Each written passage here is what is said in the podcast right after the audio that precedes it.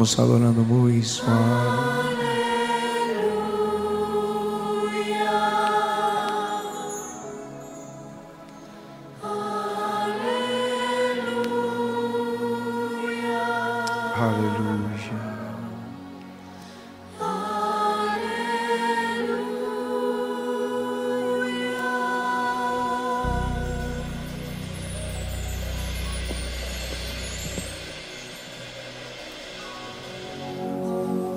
A tomar asiento sin, sin perder esta unción. Tener la unción es una cosa, cuidarla es otra. Hay muchas cosas que pudiéramos compartir y especialmente aquí en la tumba del jardín, el jardín de la tumba. Muchas cosas.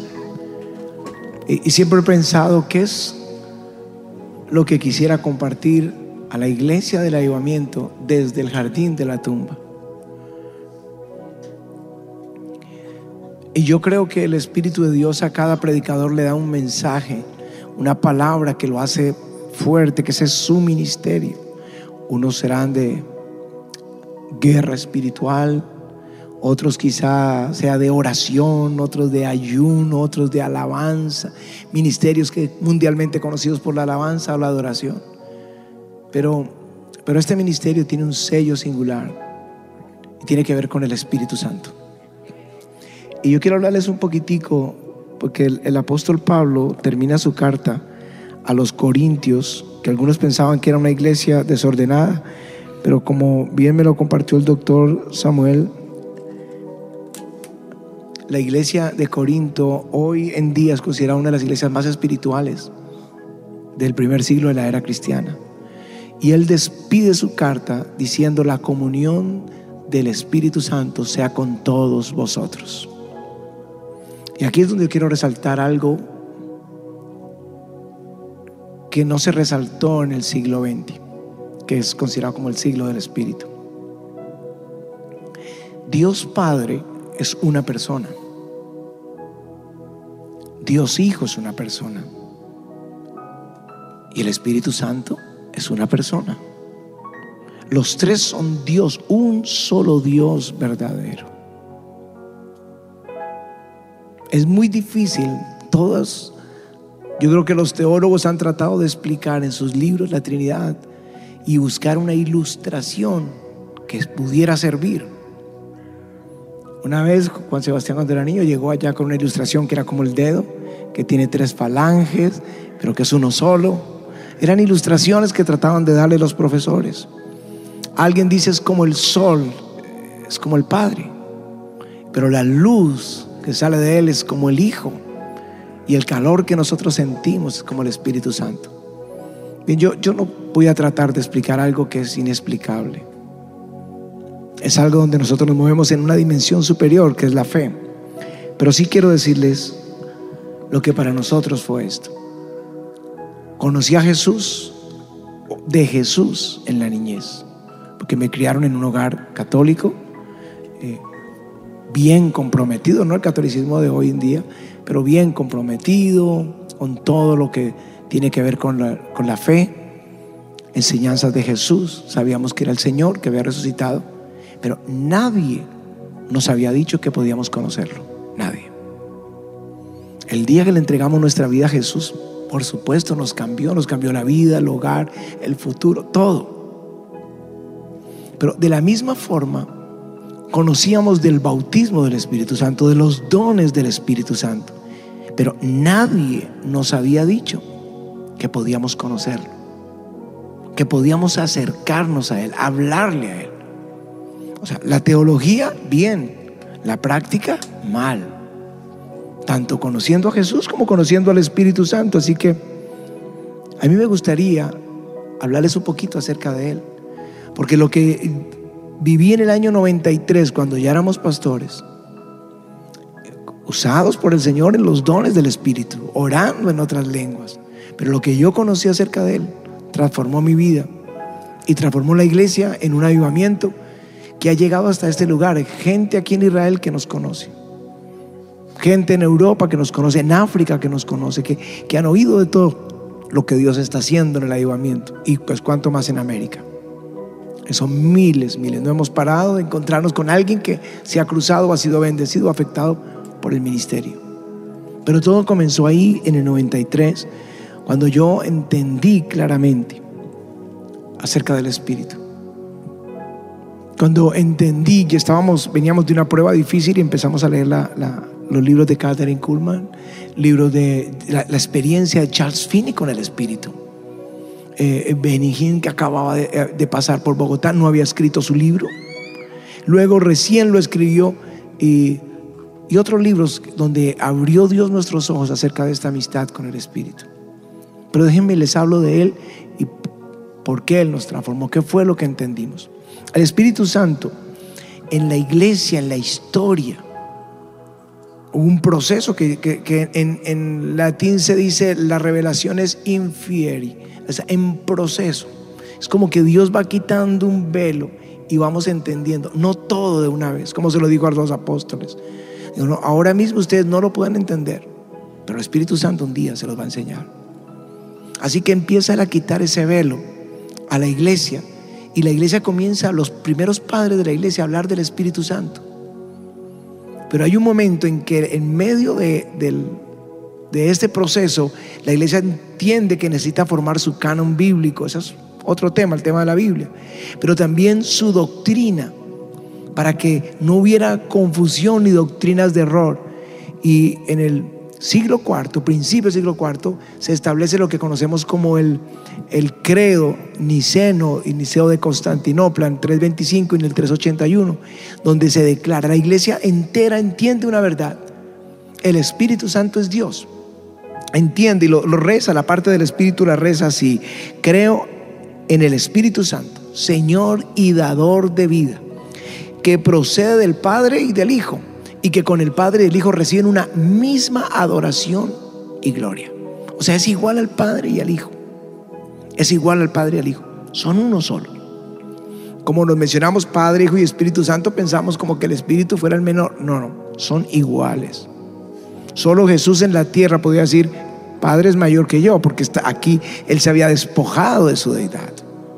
Pero ellos son uno solo uno solo. Amén. Ya la iglesia lo entendió, pero la Biblia lo enseña. El apóstol Pedro cuando está eh, hablando con Ananías y Zafira les dice, ustedes, ¿por qué le mintieron a Dios? Perdón, dice, ¿por qué ustedes le mintieron al Espíritu Santo? Porque habían traído la ofrenda a la mitad. Ustedes no le mintieron a los hombres, sino a Dios. Llama al Espíritu Santo Dios. El ángel cuando viene a hablar con María, y, le, eh, Gabriel y le dice lo que vendrá, dice el, el, el Espíritu de Dios vendrá sobre ti, por lo cual el santo ser que nacerá será llamado Hijo de Dios, porque era engendrado por el Espíritu de Dios, que es Dios. Bueno, la Biblia está llena de textos donde el Espíritu Santo es Dios y puedo, eh, voy a tratar de ser más breve, eh, pero si hay textos donde nos puede mostrar su omnipresencia. Ustedes han leído el Salmo 130 9, que es, es una, para mí es uno de los salmos más preciosos. Oh Jehová, tú me has examinado, me has conocido, tú has conocido mi sentarme, mi levantarme, o sea que lo sabe todo. Has escudriñado mi andar y mi reposo y todos mis caminos te son conocidos. Aún no está la palabra en mi boca y tú la conoces toda. Y dice, detrás y delante me rodeaste. O sea, habla de la omnipresencia. No hay un sitio donde se pueda esconder. Sobre mí pusiste tu mano. Tal conocimiento es demasiado maravilloso para mí, no lo puedo entender. ¿A dónde me iré de tu espíritu? ¿A dónde me iré de tu presencia? Si subiera a los cielos, allí estás tú. Y si en el Seol hiciere mi estrado, he aquí, allí tú estás. Si tomare las alas del alba y habitar en el extremo del mar, aún allí me guiará tu mano. O sea, no hay un lugar en todo el universo donde, tú no donde el Espíritu Santo no esté. No hay un lugar, dice del Seol. ¿Saben que en, ese, en esos días tuvimos una experiencia tremenda? Estaba parado en la puerta de la iglesia, iba a predicar y de pronto entró una mujer llorando y me pide por favor ore por mí, pero arrepentida. Y yo, ¿por qué? Y me dijo, yo estaba a punto de adulterar. Había unas residencias donde las parejas van a adulterar y yo estaba a punto de adulterar y de pronto sentí la presencia del Señor y sentí que vi a este hombre que era como, como si fuera el mismo diablo. Y salí corriendo y empecé a ser atraído por estos cánticos que ustedes tienen. Y yo sé que Dios está aquí, oren por mí. Y yo decía, el Espíritu Santo puede entrar a uno de esos lugares inmundos. No hay un lugar. Yo conocí a un joven en la olla más profunda del bazuco y la cocaína, consumido. Y dice que el Señor fue hasta allá y allá le habló y lo sacó. Y ahora es un predicador para gente con drogas. Es, el Espíritu Santo es omnipotente, omnipresente, omnisciente. En hebreos lo llaman el Espíritu Eterno. Es el, el, es el poder del Espíritu el que vino hace dos mil años aquí, donde estamos parados en la tumba del jardín. El Espíritu vino y levantó a Jesús dentro de los muertos y lo declaró el Hijo de Dios. Aleluya. Bueno, puedo hablarles que Él es creador en Génesis, está allí en Génesis 1.2 el Salmo 33, 6, el Job habla, el Espíritu de Dios me hizo, el soplo del Omnipotente me dio vida. El, el, ah, hay otro salmo, Salmo 103, que dice que soplas con tu espíritu y son creados. El único que tiene poder para crear es Dios. La palabra vará solo se le asigna a Dios porque es creador. Así que estamos hablando que Él es Dios. Ahora mi pregunta es, para todos ustedes es, si Él es Dios, ¿por qué no le adoramos como Dios? Si ya desde el credo la cristiandad lo definió, Él es, habló de Él como Dios, recibe una misma adoración y gloria, igual que el Padre y que el Hijo, que con el Padre y el Hijo reciben una misma adoración y gloria. Pero el, texto de, de Corintios tiende más a hablar de la persona. Lucas estaba hablando del empoderamiento, de recibir poder cuando haya venido el Espíritu. Pero Juan habla de la persona, habla de la coinonía. No van a estar huérfanos, no lloren. Les conviene que yo me vaya. Les voy a enviar el consolador, el abogado, el defensor, el consejero, el Espíritu Santo que les enseñará todas las cosas, que los va a guiar a la verdad.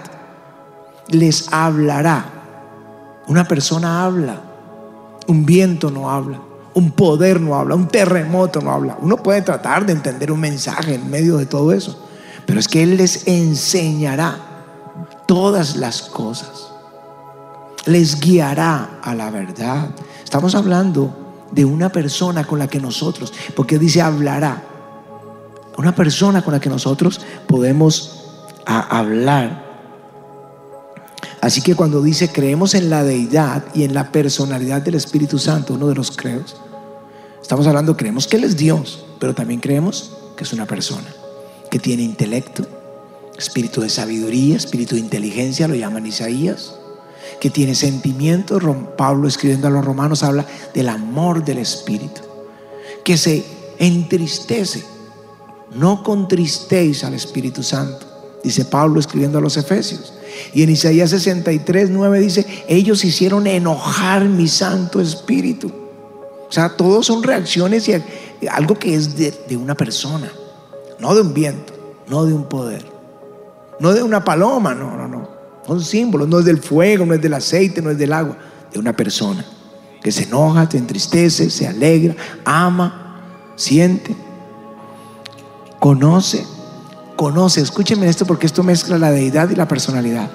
Nadie conoce lo que hay en lo más profundo de Dios, excepto el Espíritu Santo. Eso dice la, carta a los Corintios. El Espíritu conoce todo de Dios, porque Él es Dios. Y quien conoce todo lo de los hombres es el Espíritu Santo. Por eso dice que cuando oramos, el Espíritu nos ayuda en nuestra debilidad porque conoce qué es lo que necesitamos. Y entonces nos ayuda a cómo orar al Padre conforme a su voluntad. A mí me gusta eso porque Él conoce todo de Dios y todo, todo tuyo. Antes de que esté la palabra en tu boca, Él la sabe toda. Estamos hablando de alguien que nos conoce donde no tienes que fingir, Señor, tú sabes lo esforzado que he sido, tú sabes lo difícil, me toca madrugar mucho a trabajar, por eso no te puedo buscar. Él sabe todo, no te pongas religioso, habla con Él como con un amigo. como con el mejor amigo. Este es el, el Espíritu de Dios. Y cuando habla de la comunión o de la coinonía, del compañerismo, esa palabra comunión es coinonía, que es compañerismo. Con el Espíritu Santo sea con todos vosotros. Es amistad, es cercanía, es mm, camaradería. Son las correctas traducciones de comunión. Él es mi mejor amigo. Es, es alguien con que podemos compartir lo más profundo, lo más secreto, lo más grande. Nuestros dolores y nuestras inquietudes y preguntas es con el Espíritu Santo. Y tiene la misión de convencer de pecado, tiene la misión de guiarnos, tiene la misión de enseñarnos. La iglesia primitiva, el líder no fue el apóstol Pedro, el líder fue el Espíritu Santo. Lo que él decía, se hacía. Así que cuando yo entendí que no solamente es Dios, igual al Padre y al Hijo, que yo puedo y debo adorarle como Dios que Él es, pero también entendí que es una persona con la que yo puedo hablarle. Y nunca me había dirigido a Él. Uno hablaba al Padre y hablaba del Espíritu, pero nunca me había dirigido a Él. Entonces fue cuando me, me postré ahí y le dije, Espíritu Santo, perdóname, soy un ministro y tengo mi teología correcta, pero mi experiencia no. Yo nunca te había hablado. Quiero hablarte, quiero conocerte. Cuando lo hice con todo mi corazón, ese lugar se llenó de gloria. Yo sentía la presencia de Dios como el servicio más ungido en el que haya estado. Estaba ahí, llenando ese estudio, ese lugar de oración. Y yo no quería salir porque lo encontré. Como cuando encontraste a Jesús y tú quieres contarle a los demás acerca de Jesús. Lo encontré, lo tenía ahí cerca de mí. Podía hablarle. Y comienza el Espíritu a enseñarme. Ah, para mí era como volver a comenzar a leer la Biblia de ceros. Ahora enseñado por el Espíritu. Ahora sabía quién me podía eh, guiar. Y por eso el ministerio prosperó porque ya no, soy, ya no era yo el líder de la iglesia, ya no era el pastor de la iglesia de avivamiento, sino que el Espíritu Santo era el pastor de la iglesia de avivamiento, el líder de la congregación. Y eso hizo que prosperara el ministerio para hacer decenas de miles. Y uno dice, ¿lo hicieron los pastores Ricardo y María Patricia? No, no, no, no, no. Lo hizo nuestro mejor amigo. Solo lo estamos siguiendo. Amén. Ahora mi pregunta es, ¿alguna vez te has vuelto a hablar con Él? Porque Él es Dios. ¿Alguna vez has conversado con Él como con un amigo? Casi que le pones una silla al frente y te sientas y te sientas a hablar.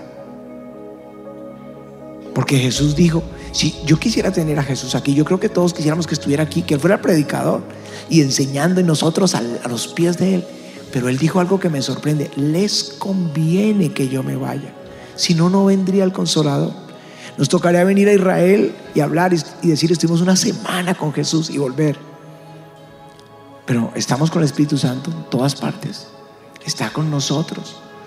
Cuando viajé por primera vez a África, yo fui con un grupo misionero como estos viajes eh, a predicar a unos grupos, pero cuando me tocó enseñar, yo empecé a hablar del Espíritu en el Teatro Cangón en Guinea Ecuatorial. Y cuando comencé a predicar, la gloria empezó a tocar la gente y liberaciones, porque esta gente estaba en ocultismo, brujería, hechicería. Y yo estaba sorprendido, no, Él va hasta África conmigo, Él va a cualquier parte. ¿Sí? Él está ahí con nosotros. ¿Alguna vez le has dicho que venga? Porque este puede ser el momento. Creo que es el mejor momento. Él resucitó, habló con ellos por 40 días, subió al cielo, allá van a estar mañana en el lugar de la ascensión, subió al cielo, pero antes de irse, dijo, no se preocupen, les voy a dejar el Espíritu Santo. No solamente les va a empoderar para predicar, sino que va a estar con nosotros. Diez días después el Espíritu Santo vino a la iglesia. Las congregaciones cantan, adoran, predican, pero se les olvida que el pastor es el Espíritu Santo. Vamos a invitarlo juntos. Vamos a decirle, Señor, sopla sobre nosotros. Ven, queremos hablar contigo. Queremos comenzar una amistad personal, porque Él te va a enseñar de Jesús. Si amabas a Jesús, no después de estar en la tumba, sino después de conocer al Espíritu Santo, lo vas a amar como nunca hayas amado al Señor. Si alguien dice, yo quiero también conocerlo. Yo también quiero empezar a, a tener comunión con el Espíritu Santo. Esto es para postrarnos o para adorar, levantar nuestras manos y decirle, Espíritu Santo, yo nunca te hablo a ti. Yo pido al Padre, claro, es lo correcto orar al Padre en el nombre de Jesús. Pero el Espíritu está ahí contigo y tú puedes tener comunión con Él, amistad con Él. No hay nadie como Él. Nadie. Muy buenos consejeros a nuestro alrededor, pero Él el mejor consejero. Muy buenos amigos a nuestro alrededor, pero Él mi mejor amigo. Muy buenos consoladores, pero Él es el consolador. Muy buenos abogados, pero Él es mi abogado. Aleluya. Grandes líderes cerca, pero Él es Dios eterno y está con nosotros. Está con nosotros. Levanta tus manos y pide que sople sobre ti. Pide que toque tu vida.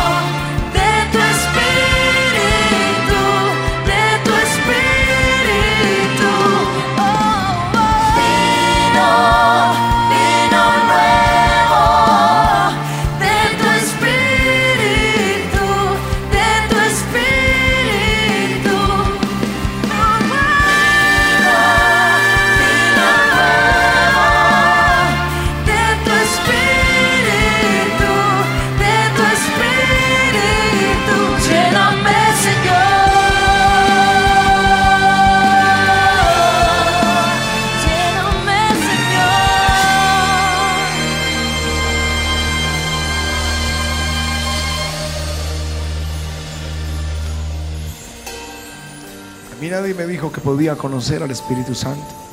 Yo nunca oí un sermón como este. Nunca. Creo que ningún libro, yo no, no existía un libro donde uno pudiera encontrar esa información. Pero es un velo, es la revelación infiel y es un velo que el Señor comenzó a quitar. Desde los 90 yo pienso que todo el siglo XX fue más un movimiento carismático y pentecostal, necesario, el bautismo del Espíritu, los dones del Espíritu, necesario. Pero el Señor quiere llevarte más adentro, quiere llevarte a la intimidad con el Espíritu Santo, a esa amistad y total dependencia, que es donde también recibes la unción, donde te levantas para, para conquistar. Eso es lo que vamos a pedir ahora. Espíritu Santo, ven sobre nosotros en el nombre de Jesús. Santo, Espíritu Santo, Santo. ¿Qué- ¿Nunca lo has invitado a tus negocios, los que hacen negocios? ¿Nunca a tus estudios? ¿Nunca a tu hogar? Ven, invítalo. Y hazlo tu consejero y tu Dios. Que Él te guíe. Porque te digo que no vas a fracasar en ningún negocio. Vas a ir de gloria en gloria. Vas a prosperar. En tu caminar con Él. En tu servicio. En tu ministerio. De gloria en gloria. De gloria en gloria. Subiendo. Ven Espíritu Santo.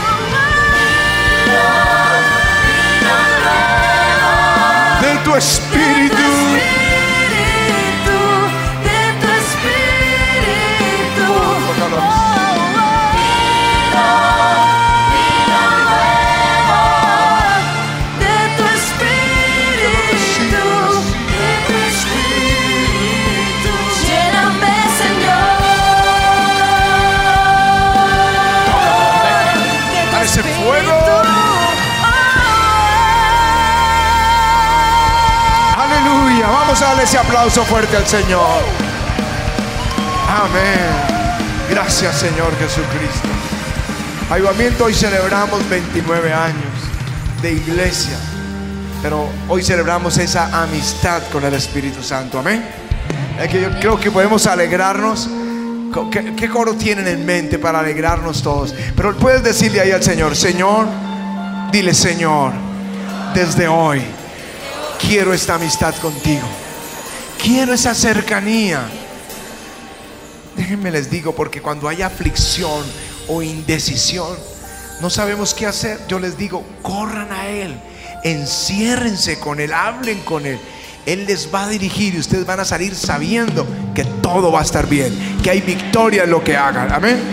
Dile, Señor, desde hoy voy a comenzar mi amistad contigo todos los días, en todas las cosas, en todos los asuntos, en el nombre de Jesús, en el nombre poderoso del Señor Jesucristo.